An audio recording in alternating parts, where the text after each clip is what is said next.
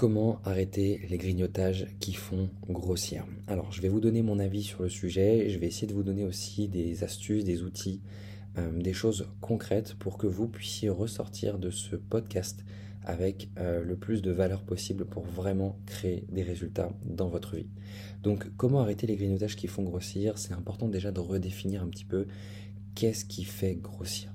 Concrètement, c'est quoi qui fait grossir? Euh, ça peut peut-être vous surprendre pour certaines, ça peut aussi être quelque chose de totalement euh, acquis pour d'autres, mais je tiens à rappeler déjà une chose concernant la perte de poids. La perte de poids finalement c'est assez simple, hein. c'est de la thermodynamique. Qu'est-ce que ça veut dire? Ça veut dire qu'il y a des entrées dans notre quotidien et il y a des sorties en termes d'énergie.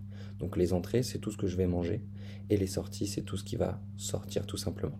Alors, en fonction des entrées et des sorties, on va avoir une balance calorique en termes d'énergie. Donc je vais dépenser une partie d'énergie, de calories, et je vais consommer une autre partie d'énergie. Si je consomme plus d'énergie que j'en dépense, je vais alors prendre du poids. Si j'en dépense plus que ce que j'en consomme, je vais alors perdre du poids. C'est aussi simple que ça. Dans la théorie, bien sûr, dans la pratique, il y a plein de choses qui rentrent en jeu et il y a ce qu'on appelle des interférences. Les interférences, ça peut être quoi? Ça peut être tous les freins en fait qu'on va rencontrer justement pour créer cette balance qui va nous permettre de perdre du poids. Et les freins, ils peuvent être émotionnels, euh, ça peut être par exemple le stress, une augmentation du stress va forcément euh, générer plus d'hormones de protection, de cortisone, etc. Donc du coup le métabolisme va tourner moins vite, donc du coup il va y avoir moins de sorties, et donc du coup avec moins d'entrées on va avoir plus de difficultés à perdre du poids. C'est un exemple parmi d'autres. Et si je parle des grignotages, j'imagine que dans euh, la traduction collective, les grignotages ça pourrait être ces moments où je vais manger en dehors des repas. Donc si de base eh bien j'ai trois repas par jour et que je vais avoir tendance à manger en supplément en dehors de ces repas, je vais tout simplement augmenter potentiellement le nombre d'entrées. Et d'une manière générale, ces entrées-là, elles vont avoir tendance à être un peu plus euh, denses en calories. Si c'est des, euh, on va dire des bêtises, si c'est des produits transformés, si c'est des oléagineux par exemple, hein, ça reste très bon pour la santé, mais malheureusement c'est très dense caloriquement, donc euh, les noix, les oléagineux, etc. si vous avez tendance à grignoter, à utiliser ce genre d'aliments, ben, c'est très très calorique, donc forcément ça limite très rapidement la perte de poids. Alors pourquoi est-ce que je vous parle de tout ça? Parce que maintenant qu'on a défini que les grignotages c'était les moments où j'allais manger entre les repas et que c'est ce qui allait augmenter le nombre d'entrées dans mon quotidien, on va pouvoir maintenant aller sur une deuxième étape qui est de comprendre qu'est-ce qui se passe. Je vais vous donner un exemple. Si là je vous pose la question et je vous demande de mettre de la conscience sur votre respiration, qu'est-ce qui va se passer? Automatiquement, vous allez conscientiser l'air qui rentre et l'air qui sort. Et automatiquement, la respiration que vous allez avoir va se modifier. Vous allez voir, c'est euh, instantané. Si je mets la conscience sur ma respiration, elle va tout de suite se calmer, se ralentir. Il va se passer des choses et elle va se modifier. Et c'est exactement la même chose avec les grignotages. La première chose que je vous invite à faire, c'est d'en prendre conscience, de conscientiser ce moment où vous êtes en train justement de grignoter, de manger en dehors des repas.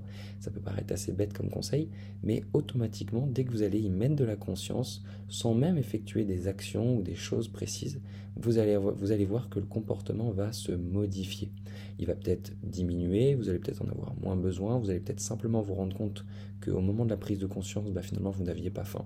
Et ça va vous permettre tout simplement de reprendre vos activités. Alors attention, ça ne vous permettra pas tout le temps, mais en tout cas, déjà la prise de conscience, c'est une première chose importante. Pourquoi j'insiste sur ce sujet-là C'est que dès que je vais commencer à avoir envie de manger, il va y avoir un petit pic de dopamine dans mon cerveau.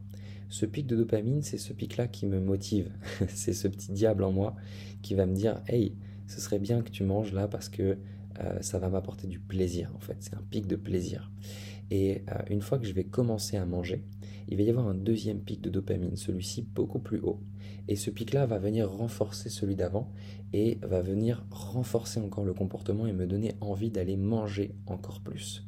Et en fait, une fois que je suis dans cette boucle, une fois qu'il y a eu le pic de dopamine qui est dans mon cerveau, en fait, c'est très difficile de réaccéder à ses sens, de réaccéder à sa conscience. C'est vraiment la partie animale en nous qui prend le relais et on n'a plus vraiment de contrôle. Je ne sais pas si ça vous est déjà arrivé ce truc où le cerveau se met sur off en fait.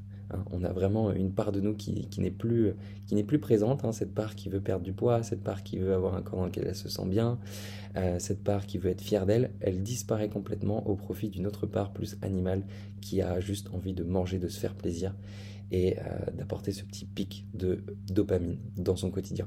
Donc si déjà j'arrive à prendre conscience des choses, à voir que là je suis en train de grignoter, là je suis en train de manger, de d'être ok avec ça, hein, sans se juger, sans culpabiliser, c'est déjà un bon premier pas. Ensuite, le deuxième pas, la deuxième chose, c'est d'aller comprendre ben, quels avantages est-ce que j'ai à manger dans cette situation-là. Ça va paraître pareil, un petit peu paradoxal ce que je suis en train de dire là. Et pourtant, la plupart du temps, quand vous allez manger, vous allez vous dire Oh non, c'est mal, je ne devrais pas faire ça. Pourquoi est-ce que j'ai mangé ce gâteau au chocolat? Pourquoi est-ce que j'ai mangé ces chips alors qu'on mange dans une heure? Pourquoi est-ce que j'ai fait ça? Je m'en veux, je culpabilise.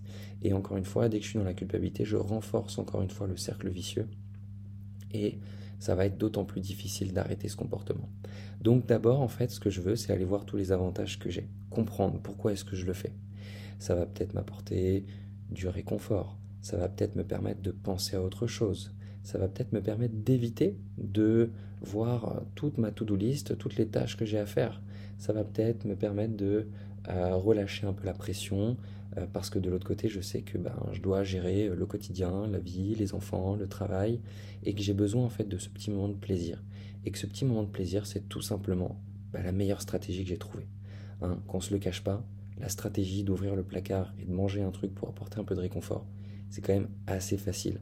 Et c'est quand même beaucoup plus facile que de se dire je vais marcher, je vais écouter de la musique, je vais faire de la méditation, qui sont d'autres stratégies qu'on pourrait utiliser, qui seraient très intéressantes, mais qui sont quand même beaucoup moins rapides, beaucoup moins efficaces que la nourriture. Donc déjà c'est de le reconnaître en fait, parce que c'est ok.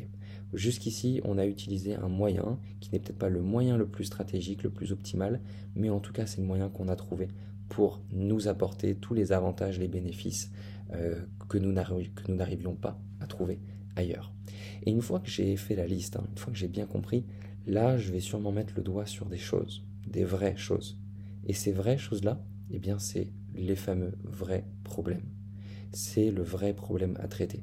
Parce que la réalité n'est pas de comprendre comment arrêter les grignotages qui font grossir.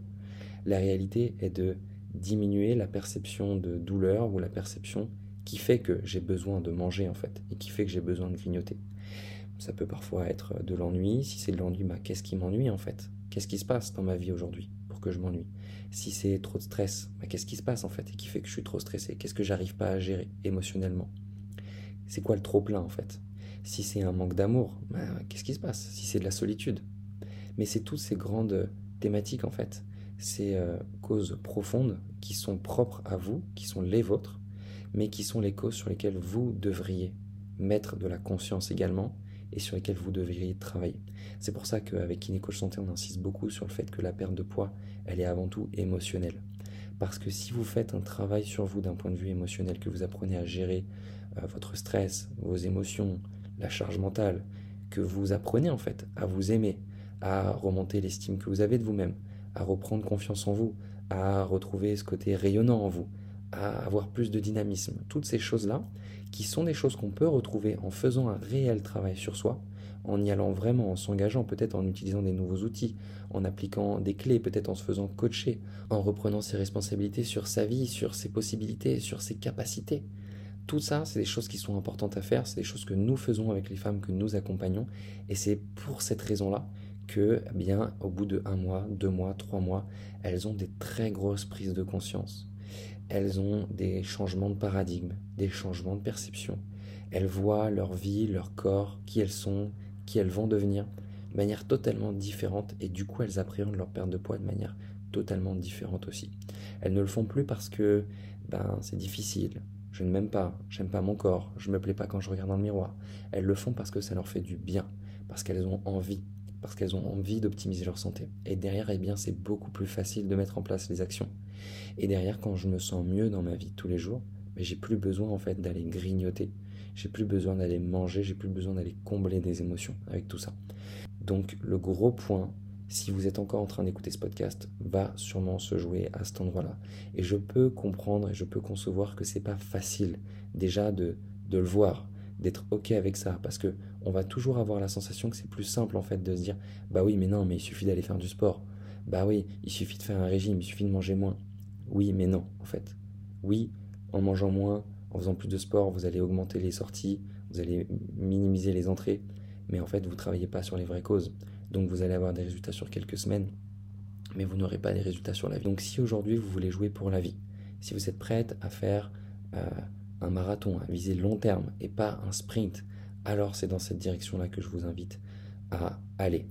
Je sais que c'est pas facile déjà de l'accepter, mais je sais aussi que derrière, bah, il y a peut-être un gros manque de clarté. Maintenant, qu'est-ce que je fais en fait concrètement? C'est pas facile parce qu'il y a plein de choses. Et ce serait très difficile là en un podcast de vous donner des conseils qui soient personnalisés parce que probablement que ça va se jouer à différents niveaux pour vous. Et probablement que ce qui va marcher, ce sera cette individualisation. En parlant d'individualisation, nous, ce qu'on propose, c'est des bilans de perte de poids émotionnel qui sont 100% offerts. Donc si vous voulez avoir un vrai bilan, si vous voulez qu'on prenne le temps avec vous gratuitement de faire le point sur votre situation, d'essayer d'identifier quels sont les blocages, euh, quels sont vos objectifs, quelles seraient les grandes étapes finalement par lesquelles passer pour pouvoir vous libérer, eh bien c'est avec grand plaisir que je vais vous inviter à réserver ce fameux bilan. Et bien sûr, bah, si ça fait sens aussi pour vous et que vous avez envie d'aller plus loin, on pourra également vous expliquer comment nous pourrions travailler ensemble euh, via notre accompagnement transformationnel qui s'appelle Active Mentoring. Pour ça, ce que je vous invite à faire, c'est écrire bilan.kinecoachsanté.fr sur votre navigateur bilan.kinecoachsanté.fr et ça vous permettra tout simplement de réserver votre petit bilan avec un coach de l'équipe. J'espère sincèrement que ce podcast a pu vous aider à avoir des prises de conscience, à avancer. Euh, et moi, je vous souhaite tout simplement une magnifique journée et je vous dis à très vite de l'autre côté.